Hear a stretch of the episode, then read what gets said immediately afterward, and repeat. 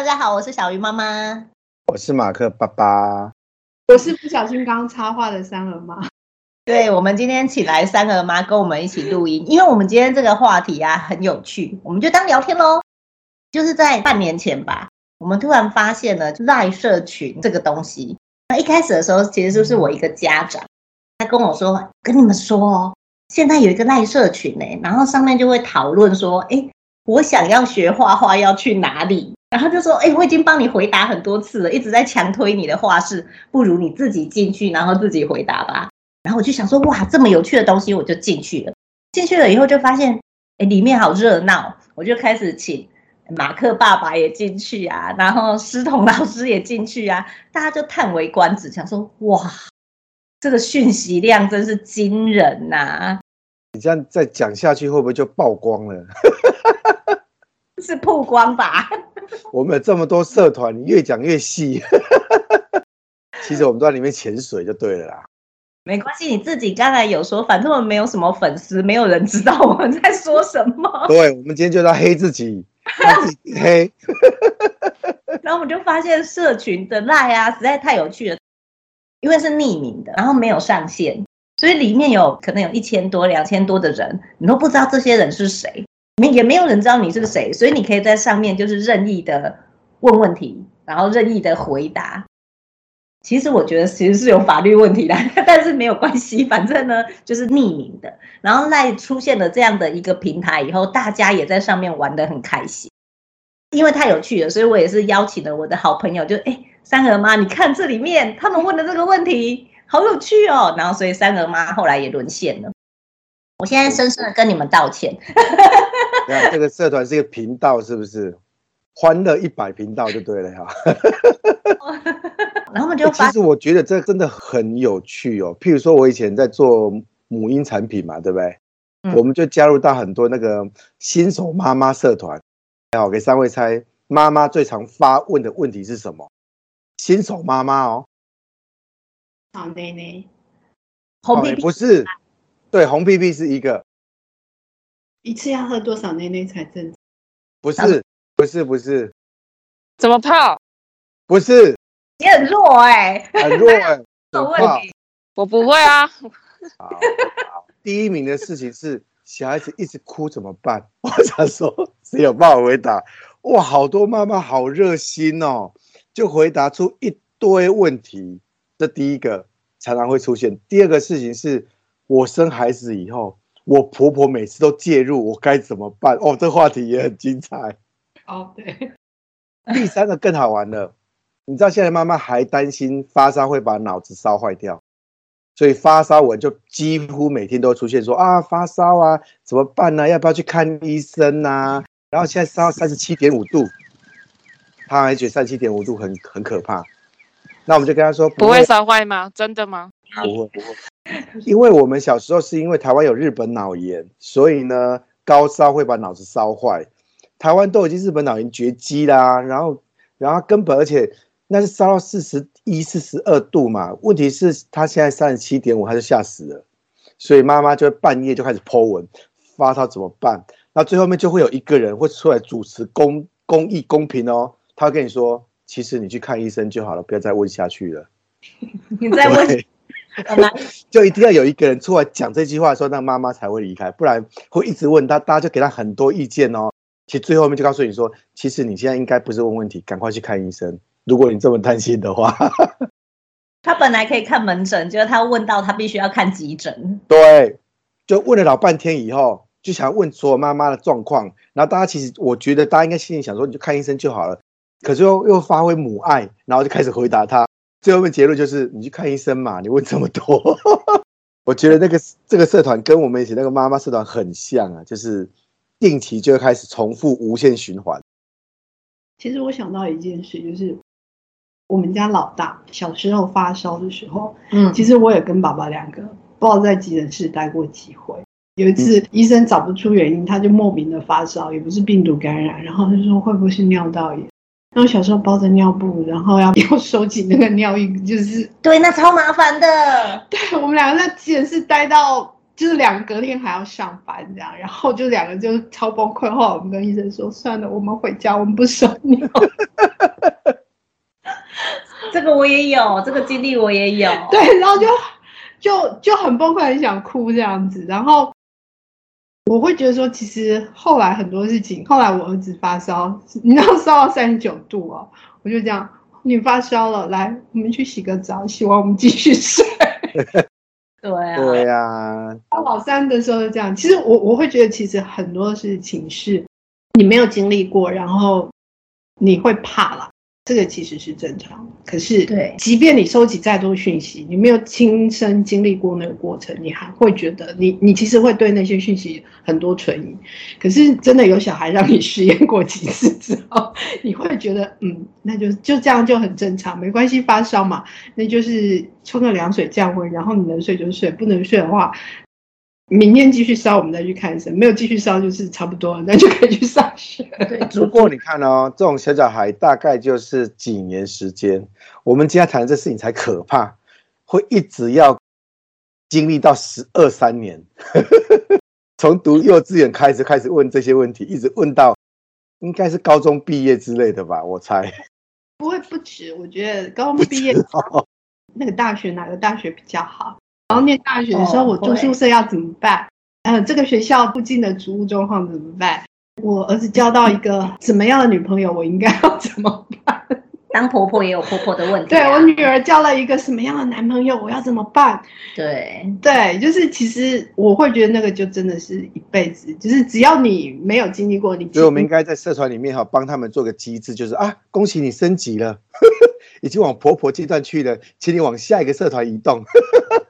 好像那个玩游戏破关打怪一样，本关所有的问题都解答完毕了，你该往下一关。所以管理员要做的事情应该包含这一项。对，应该成立一个，就是从从那个出生宝宝刚出生新手，然后对对对对。最后生孙子的那个，对，他就要写说，如果以下问题你都已经没有问题了，请往下一个阶段移动。推荐你下一个社团，你可以选择男生选哪？对对对对。到了读书的时候，哎，私校请左边，公校请右边，犹豫不定的往中间走。中间还会有岔路让你往私校或公校。我很忙呢。你们两个真的聊到嗨起来，这一段明明就是结论，结尾都讲完了，我是要录什么啦？其实你可以扩展你的业务，收集各大社团论，然后就是写成那种新手手册这样，然后就是让他们像打游戏一样破关。你这问题解完了，你已经没有问题了，那你就升级了。然后每集升到第几集之后啊，你这一关已经破完，魔王关已经打完了，你可以往下。移动你，你说印制手册吗？对，我们就是 Super Mario。哦，你真是太不了解人的心情。拿到手册一直破坏奖赏是什么嘞？棺材。没有常常就棺材一步，你终于可以安息。不用想那么多问题了。走到最后，对，这样会不会很残忍？不是，走到最后是我的孩子终于离开家里面了，不会再烦恼了。还会啊，会带着媳妇或是带着女婿回来烦你啊，然后孙子啊，你明明孙子很喜欢，万一人家另一半不给你抱怎么办啊？对啊，然后那我们今天社团话题可能要开十个节目，从老中青少全部讨论完。比方说我媳妇很讨厌我啊，我女婿很讨厌我，怎么办啊？比方说，哎、欸，他们要买房了，我到底要不要帮他付头期款啊？完了，你已经想到那里去了。你的儿子才高中，我突然，妈妈有这么难吗？非常这么难吗？我们今天是请到已经是我们前辈，前辈为什么？因为他的小孩就已经是高中了，让他以前辈的角度、身份呢来回答这些问题。我们来重视一下社群妈妈的问题，因为呢，他们就是爱小孩嘛。然后，所以大家会有这些焦虑。他们大家都希望自己的小孩好啊。你看，生三个是少数啊，生一个、生两个，好，就算生到三个，你还是希望三个孩子都很好，未来都很棒。讲不出什么很厉害的形容词。有一份好的工作养活自己，不要来烦你是吗？好，我们就以前辈的角度来回答社群妈妈的问题。你要中立哦。我中立，我尽量不骂人。好，第一个大家最喜欢问的就是，你觉得哪一个学校比较好？到底要去念光武还是实验，还是念师中？就是康桥、康乃尔？哎，这位妈妈你觉得嘞？离你家越近越好。真的啊，其实我我会觉得说。其实养小孩跟婚姻一样，就是在你没养之前，你都会有好多幻想。我小孩好厉害，他好棒，然后我觉得我一定要给他最好的。可是后来你会发现说，说跟结婚一样，就是就是一个憧憬，然后慢慢幻灭的过程。这个其实我觉得就是一个成，就是你跟小孩一起成长的过程。因为其实我我觉得我们对未来都会有很多期待，可是实际上未来这些期待是不是真的适合我们的生活，那个是是要慢慢去试验。你可能会希望你的小孩可以得到最多最好的，你有一百元，你都会拿一百元去帮他用最好的东西。可是有些时候，他也不见得可以适应那样的环境。我会觉得说，不管要选哪一个学校，其实每个学校的状况在网络上都可以找到很多资料。那很多私校其实他们也都有自己的简介，就是他们会有招生说明会那样，那你就是去听去看。每个学校都都有自己特色，你可以去看看说，哎，我的小孩其实对自己小孩个性大家有了解，有些很活泼，有些很内向，有些就很喜欢念书，嗯，那你就可以根据他的特性去帮他选他喜欢的学校。其实我觉得没有学校是最好，或是学校比较烂，而是说小孩进去之后，你要怎么样帮小孩适应这个学校。你讲的这个我很佩服。看小孩是哪一个个性，然后帮他选适合他的。哈，有的小孩他比较静态，有的小孩比较动，他就是坐不住。那有的小孩就是很有创意，所以他可能对于那种比较传统的学校，老师都是说：“哎，你手要放背后哦，听我讲。”他可能就受不了。好，那有些小孩他相对他没有那么多主见，所以他如果到一个学校多就是要上台报告，他就会变得很畏缩。所以帮孩子找到适合他的学校这件事情看起来很重要。好，可是回到现实，你生三个，如果今天这三个孩子就是个性不一样，你觉得哎，老大最适合 A 学校，老二最适合 B 学校，老三最适合 C 学校。问题是谁有那个精力跟耐心跟那个毅力，就是送六年三个去不同的学校？我看过超多人，他本来是这么做，后来没多久就放弃了。如果你是双薪家庭，其实早上接送时间对你来说很重要。嗯，每天来回多半个小时，你其实就是有多半个小时的睡眠时间。其实现在很多妈都是，不管是为什么，其实我觉得大家都是睡眠不足的状况。小孩睡眠不足还是妈妈？妈妈，妈妈睡眠不足。爸爸也是，爸爸很多爸爸是工作，很多妈其实事情超多。嗯、现在小孩事情很多，不是像以前那样，就是随便丢了他们自己就就可以处理了。不是说我们过度介入，而是。比方说那种大家庭，这个人处理一点，那个人处理一点，其实很多事情就处理完。可是没有，你是小家庭，你就是一个人要做很多的事情。嗯，没错。当你发现最适合小孩那个学校离你很远很远的时候，其实你要考虑的是，你怎么样帮你小孩去适应一个没有那么适合他的环境，对你跟对小孩都是一个训练的过程。你可以把它当成是提早训练小孩社会化的一个过程，因为将来他要找出去要找工作，或是好，你今天帮他挑一个适合小学，可是不见得挑得到适合他的国中，不见得是适合他的高中，甚至适合他的大学。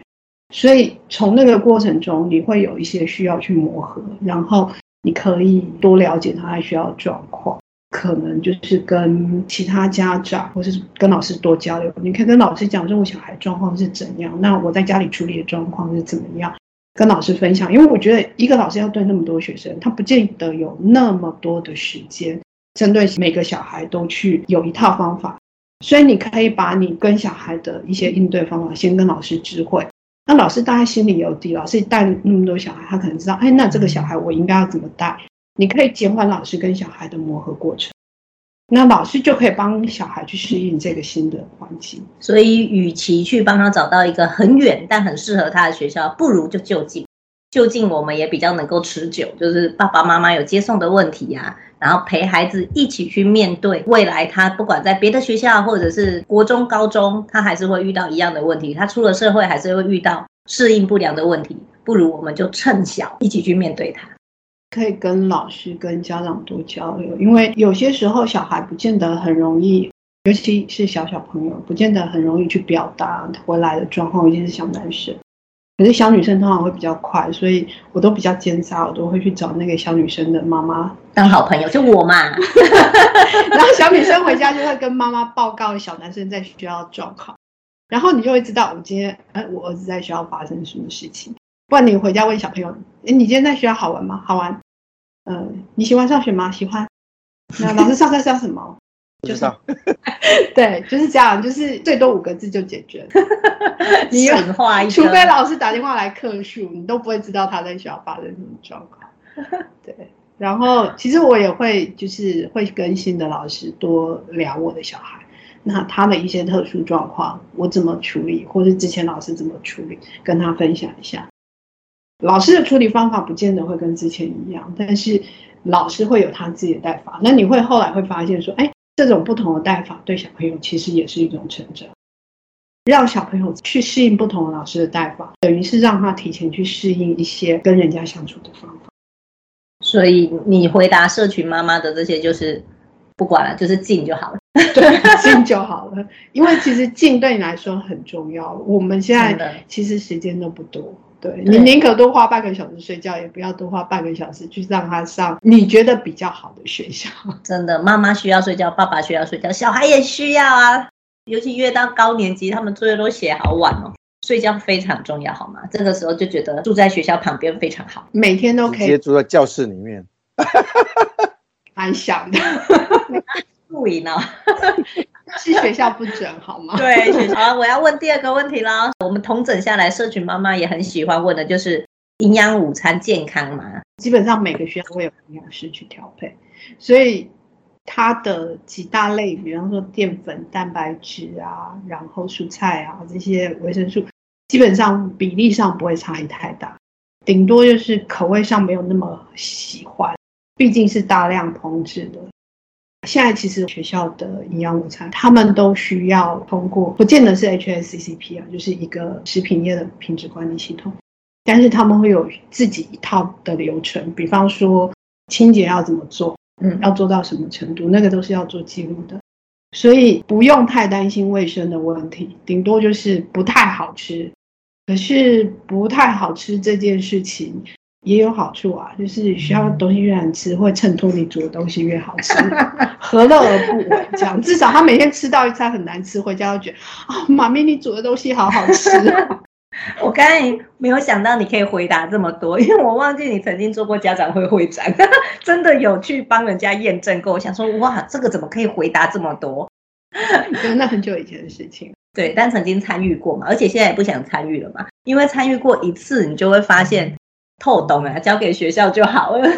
对，因为其实会去做这些的厂商，他们会有一定的规范，才能去承包学校作业。他们也会，比方说，我今天所有食物都会留一份放冰箱，一旦有出问题，就可以回去追。所以之前有一些学校，比方说集体食物中毒那些事情，嗯，他们就可以马上去追，说到底是哪个东西出事情啊？对，那追到后来，哎，原来是这家，比方说是。那个肉出问题了，嗯，那他们就会开始去评估你这供应商可能不太合格，嗯，那下次我就帮你踢掉这样子，嗯，对，只要出事，基本上他们就会永不录用，人家再换一个身份进来就不知道啦，但是至少会有警，所以营养午餐营养吗？我觉得不会差异太大，嗯，对，但是好不好吃就是另外一回事。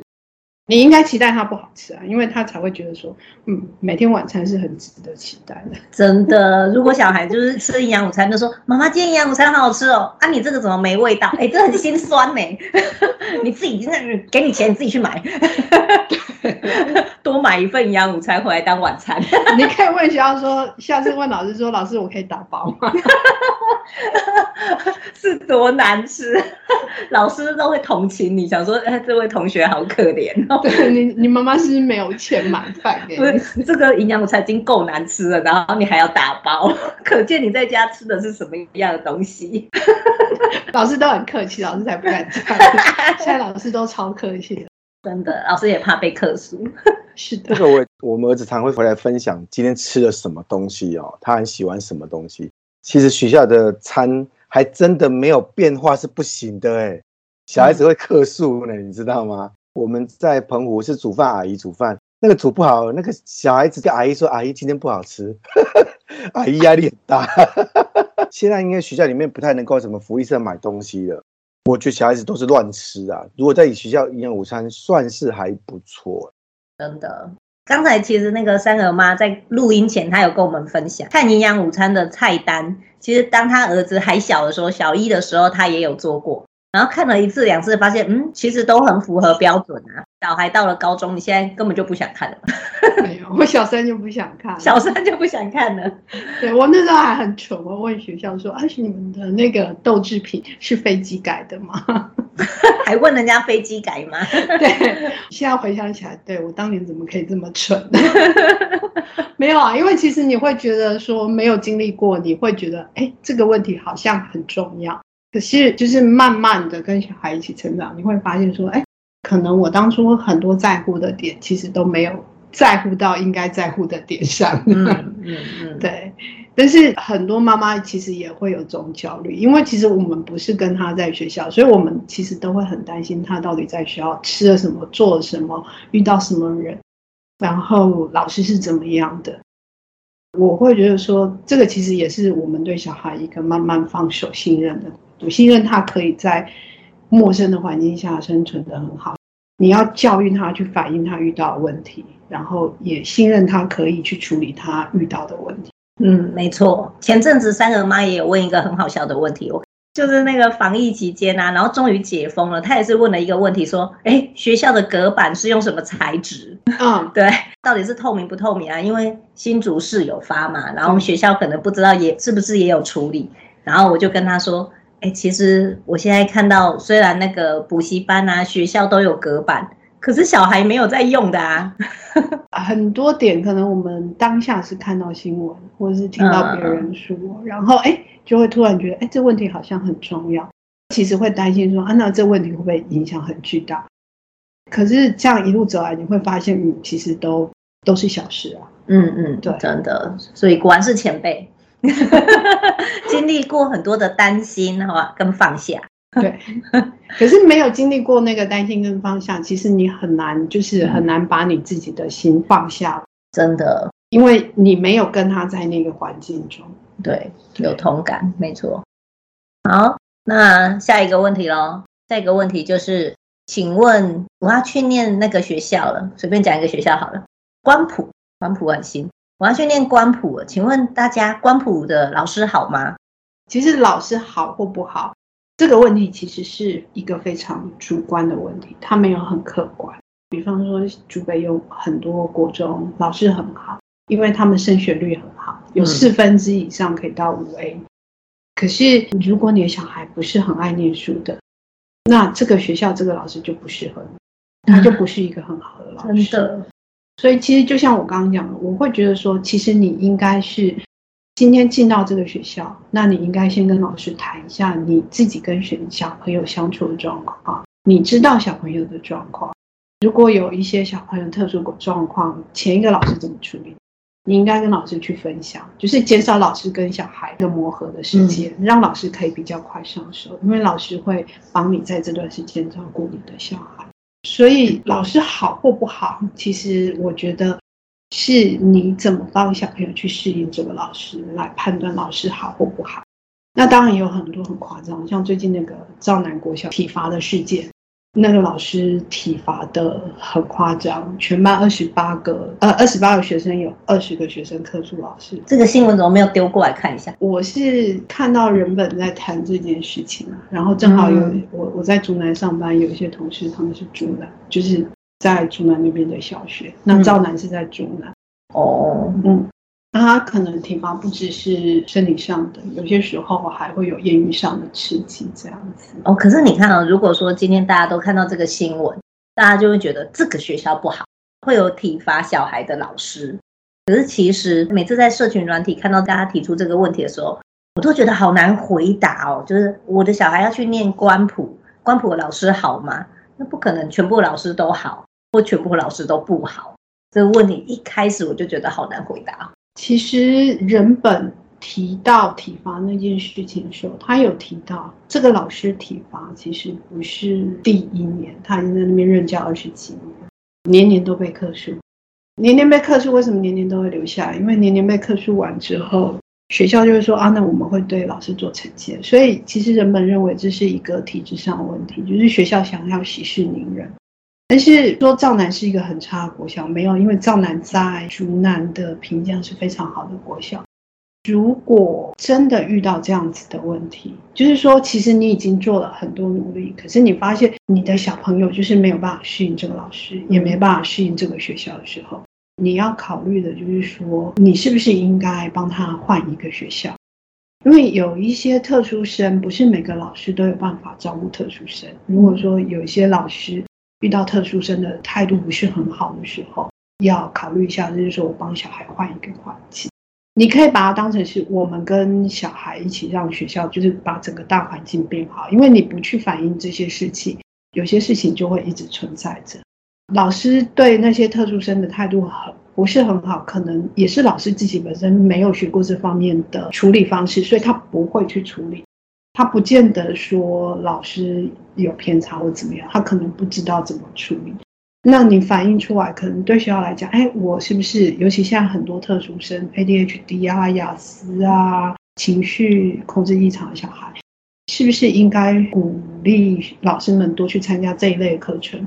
即便学校可能没有特殊教育的，或是一般的老师也可以去处理这样的小孩，因为这样小孩其实有些时候也蛮容易影响班上的气氛。如果老师处理不好的，嗯，对啊。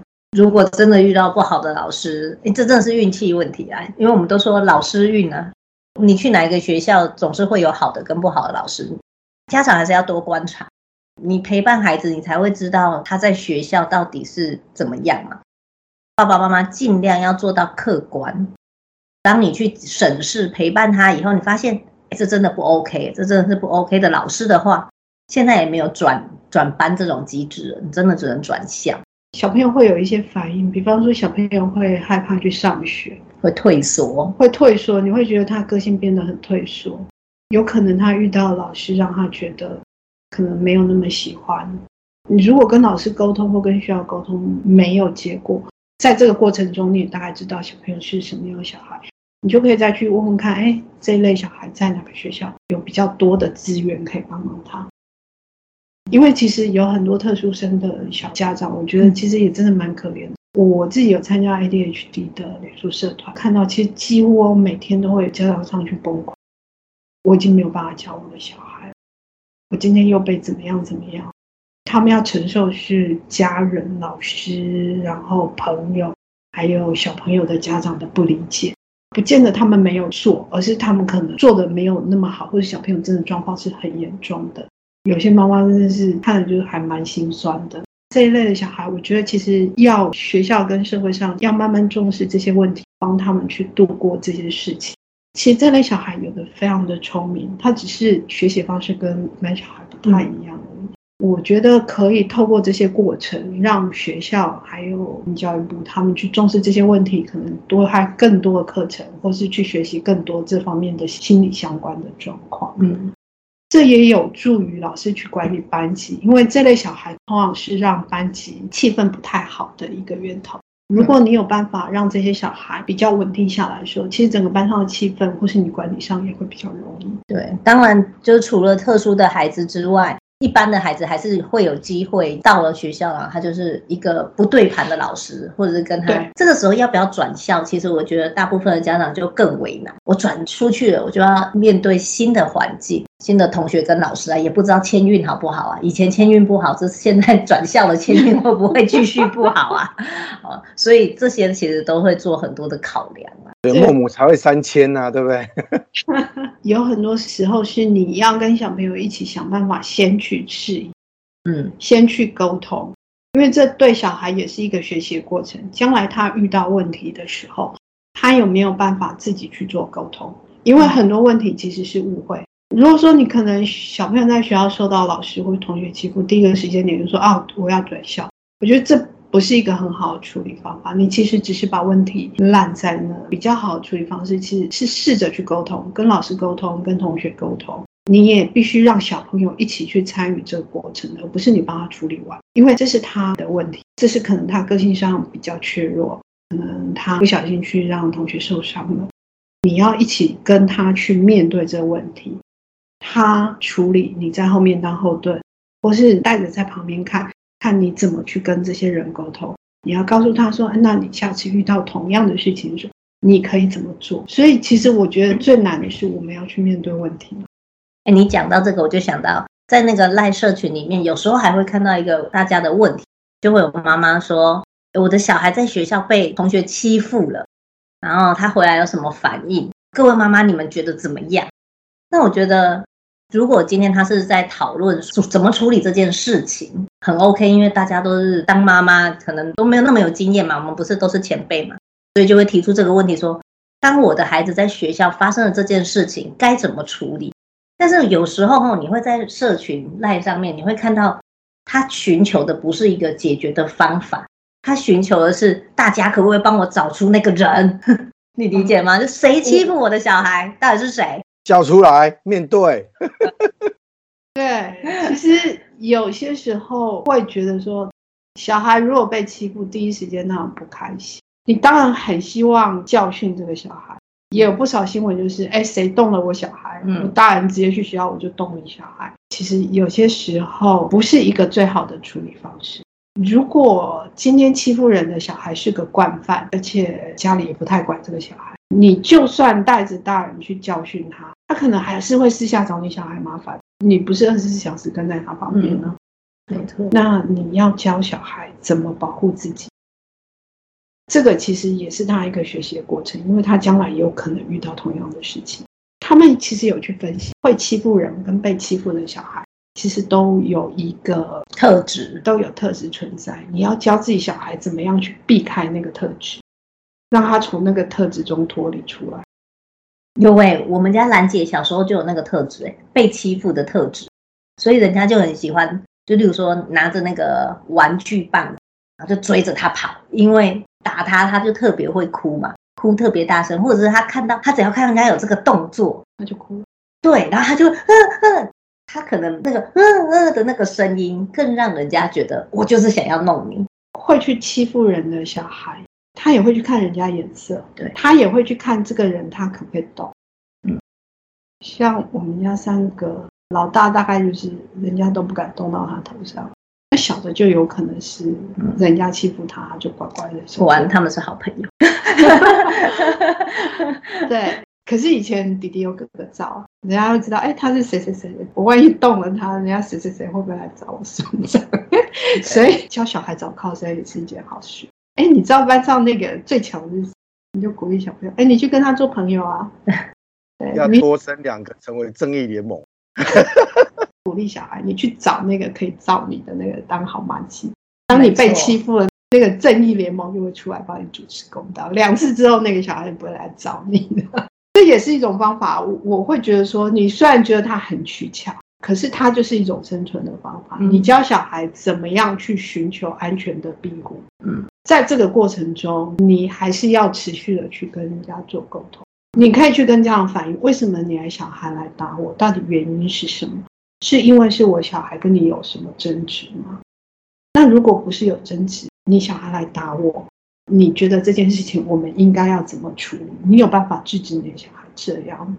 那当然有很多家长是摆烂不会理你的。对啊，我正想要说去找他，大部分的家长就觉得没有吧，我们家那么乖，哪里会打人？应该是你看起来就很欠揍。其 实大部分都是这个小孩子已经是声名在外了。爸妈也对他没辙了啦，已经被投诉习惯了哈，爸妈也放弃了啦。遇到这种人，就要教小孩如何保护自己，就陪着兰姐啊，一起去面对那个小孩。因为我们是不是在学校，就是在外面会遇到的人，所以我有看过他被人家欺负，就是被追着这样打。后来我就介入，我就陪着他，那个小孩就真的在追哦，然后我就拉着兰姐的手，然后就说这个时候翻身、转身、瞪他，然后我们追他。就去追那个打他的人，当然我们没有打他，但是他他没有想到说那个人本来很弱哎，只会我追他他就跑，没有想到他会转身，然后换他来追我，对，他就觉得不好玩了，他从此以后就不追他。有些时候不是你去帮小孩出头，而是你要教小孩怎么出头。对，小孩其实有些时候欠的就是那个勇气，嗯，他会怕，但是他知道我们是他的后盾，他知道你站在他背后，他知道说不管他发生什么事，你都会在旁边支持他。说，其实小朋友会慢慢想办法去改变，这对我们来说也是一种成长。不是所有事情都是帮他出头，就是我们要学习让他自己去处理事情。嗯嗯，对，前提是你要让他知道说，我们都是站在你后面。社群的 LINE 上面真的很多问题。本来我列了超多的，但是我觉得他每个解答都其实都已经把后面的解答掉了。你还要我继续问你问题吗？没有。对，而且我要诚实的说，其实那些社群我都退光光。当然一开始我们也是妈妈，然后我们就会很好奇说，呃，别人的妈妈都在关心什么，都在焦虑什么。但是你看了越久，我们至少看半年有了吧？半年到一年有了吧？你开始发现，哎，不对耶，那个问题开始循环了。它已经是就是三个月以前的问题，三个月后，哎，变成一季一季就会拿出来讲。甚至有些话题，它每个月就会出来讲，就跟月经一样，永远都不会有解决的一天，除非就是 除非就是没有小孩在出生这样，一直都会有新手加入，新手就会有那个新手问题这样。对，就跟玩游戏一样，我今天要买哪一个装备比较好？我今天要先去打哪一个怪比较好？但是对于新手妈妈，我们的建议就是，与其你在这个社群去问问题，不如呢，你就是去找答案。怎么找？你很会啊，你分享一下。就是上 Google 打关键字啊，然后你就会看到部落格嘛，有人会写，对，有些脸书公开的贴文，或是很多妈妈的分享，你可以自己模拟一个学校大致的状况，嗯。那当初那些妈妈怎么跟学校沟通，可能也是你将来跟学校沟通的一个范本。这个学校应该这样跑，嗯、那个学校应该这样跑。其实每个学校风格会不太一样。嗯，对。其实部落格就有比较多的分享，而且啊，这些分享它会比较有条理的，它可能把整件事情的脉络写得比较清楚，你比较知道说你要怎么切入，而不是没头没尾的一句话，就是哎，这个学校的老师好吗？营养午餐好吃吗？就是完全没有脉络，你不知道这句话的背景是什么，这句话提出来到底想要得到的是什么？就是有些时候你要先分析清楚你今天焦虑的点是什么，你今天在意的这个点，可能你过几年再来看，就是我当初怎么可以那么呃 天真这样？当下我们可能会因为新闻、因为朋友，或是因为一些讯息，会觉得啊这件事情怎么这么严重？可是过一阵子，你再回头来看，哎，好像也没有那么严重。嗯，当问题出来的时候，你要先理清让你焦虑的点是什么东西。这件事情要不要值得你先去处理？如果时间很多，你可以慢慢处理，我觉得那无所谓啊。可是现在很多其实都是双薪家庭，然后其实工作也很忙的，你是不是要把时间花在这个上面？讲到一个点，事情发生的时候，比方说他来打我小孩了。其实你知道怎么处理，可是你就是不想他来打我小孩子。我会觉得说，其实有些时候我们其实心里过不去那个坎。很多妈妈会在社团发问，或者在社团提出问题，是她只是想得到情绪的发泄，她想要寻求大家的认同。如果家人不能给你支持，因为他可能不见得能理解你的做法，我觉得你可以真的去上社团。很多妈妈都跟你经历过同样的事情，你就去求个抱抱，你可能心里会好过一点。嗯，对。对，你就说我今天遇到这样的事情，我其实很不开心，可能会有一百个留言回你说，对我也遇过，超不开心的，嗯，当场超想扁下去的。对，这种事，对，即便他对方是个小一的小男生，老娘就是很想狠狠的抽他一巴掌。为什么你来动我小孩？哎，这个时候赖社群就有功能了。对，然后你就会觉得，原来我不是那么孤单，因为其实很多时候我们就会觉得说。我有这样想法，是不是我很小气啊？我不够理性啊？没有，没有，没有。我觉得其实很多时候情绪当下你是这样，但是你真的需要一个人，就是有个声音告诉你说，其实我们遇到事情的时候，在那个点我们都是这样的。我可以认同你，我们大家来抱抱吧。这个有，这个有，这个我有在社群里面看过，就有一个妈妈半夜哦，她真的是半夜，就是晚上一点传了一个讯息，就说。我照顾小孩照顾得超累，然后我老公回来只是跟我说：“哎，怎么还没有做完？就是挑他没有做完的事。”他说：“我超想拿菜刀 给他，离婚协议书就想要这样递过去了，但是我忍住了。他就问各位妈妈，你们有这样的状况吗？哇，那个那个晚上大家都没睡觉，都在拼命回讯息，就说我也有啊。老公什么什么的，猪队友啊，猪队友，对，老娘今天已经跟小孩奋战一天了，你回来还敢质疑我，你是什么鬼啊？对，然后我早上起来，虽然我晚上没有参与，早上起来就觉得这个社团好温馨哦。你不是有考虑开那个骂老公的？骂老公，对不对？我们可以开一百集，给你开，给你开，骂老公的，哎，这个不能录哎，我老公搞不好偷听，管他，我们就录。每一集都骂一点，好啦，今天就跟大家聊到这啦，拜拜，拜。